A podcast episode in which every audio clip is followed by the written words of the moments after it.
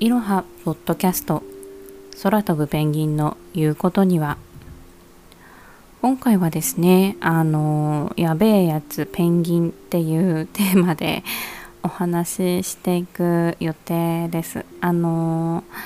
ペンギンはあと一括りにねお話しするとね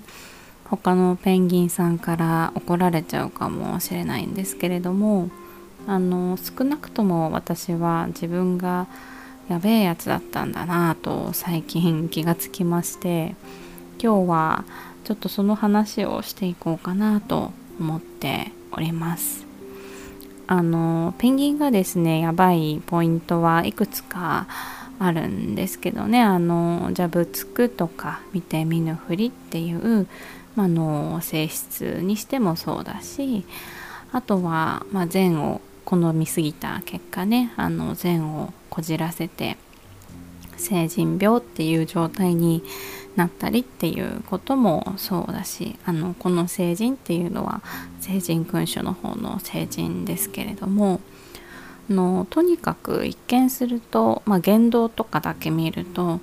多分あの一番まともそうに見えるんですよね。なのにやべえポイントが多々ある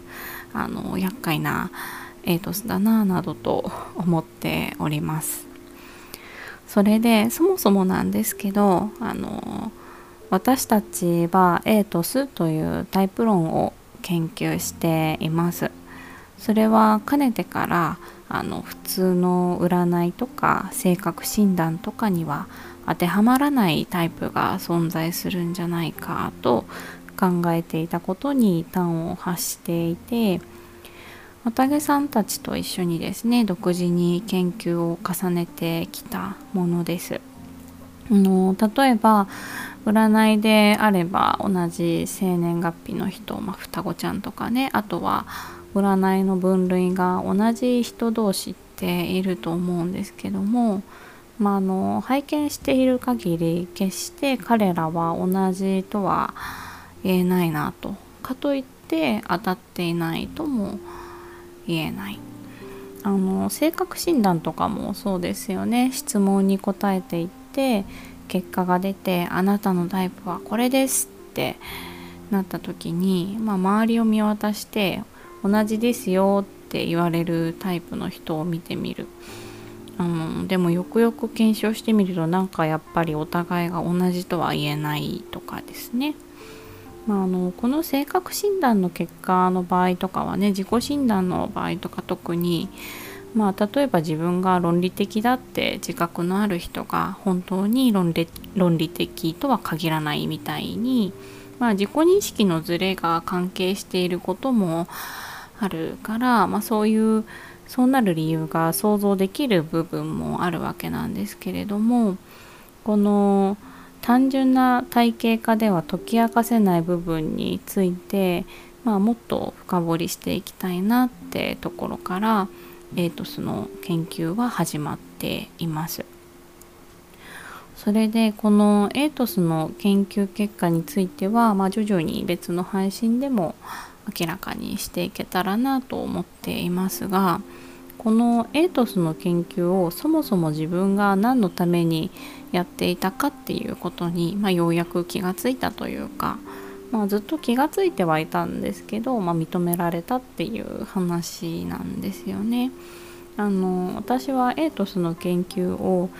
自分自身を知るためにやっていたつまり自分自身を研究していた結果だったんだと気がついたわけなんです。あの思い返してみると私はずっとこの自分を知るっていうテーマを追いかけていて綿毛さんに興味を持ったきっかけも、まあの、あまりに綿毛さんがねあの自分と似てないなと思って似てなくて可愛いなと思ったからだしあの自分のさまざまな決断例えば、まあ、進学とか就職とか趣味とか、まあ、受けた講座とかねあの興味を持った資格とかもうそういうこうそのものあのほとんどに自分を知るっていうテーマがあったなとある意味では自分にしか興味がなかったんだなってことにですね最近気がつきました。それで私はこの自分に一番興味があるいやむしろ自分にしか興味がないっていうことをですねあの認めるのが本当に怖かったんですよね。あのそもそも自分にしか興味がないずっと自分を研究してるって気づいた時にちょっと恥ずかしいなと思いました。今もそんなに声を大にして言うことではないと思うんですけど。ただこれに気がついて認められた時にですねあの少なくともそれでいいじゃないかって最近ようやく思えたんですよね。あの自分を知るって当たり前なんだけど言うほど簡単ではなくて自分の本当の姿に触れた時にすんなり受け入れられるかっていうと、まあ、大体がこう整理すべき過去があったり見て見ぬふりをしていた自分と、まあ、向き合ったり思い出すことになるんですよね。それってあの簡単なことではないなと思うんです。あの私は自分のことを分かっているつもりでいたんですよね。あの実際、ま分析はできていたつもりだし自分がペンギンだということもこうある程度早い段階で分かったつもりでいた。でも本当の意味で自分を知ってはいなかったんですよね。あの受け入れられていなかったというのかな。あの自分がペンギンであると受け入れられていなかった。自分のありのままとは何かを受け入れられていなかった。だから自分に自信もないしどこか恥じるような気持ちがあったのかなって。綿毛さんと一緒にエイトスの研究をしながら自分を知ってそして整理するべき過去とかまあ見て見ぬふりをやめるっていう経験を得てそこにたどり着いた。今も100%自分のことを知れたとは言い切れないかもしれない。でも少なくとも自分の本当の姿を受け入れてありのままを生きたいとは思っていてまあだからその結果が自分がやべえやつだったと知ることになってもそれでいいんだって今思っています。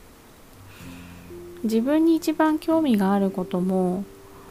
自分自身を愛して自分を信じることも悪じゃないと私は思っていて自分のことを本当の意味で知ることができたらつまり他人との違いも理解できるわけだし自分に自信を持って人に優しくもなれるのかなってあの優しいって個性を受け入れるってことでもあるなと思っていて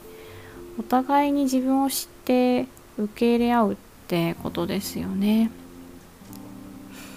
自分自身を愛して信じて自分の信じたルール自分の良心をしっかり自分が守ってってしたら自分も自分の周りの人も大切にできると思うんですね。あのお気づきでしょうかねあの綿毛さんはこの「いろは」の配信で常々世界に向けて世界の話をしているんですけれども私は私の話をしてるんですよね。あの今回の配信で何回自分って言葉を使ったかな。あのそういうところにも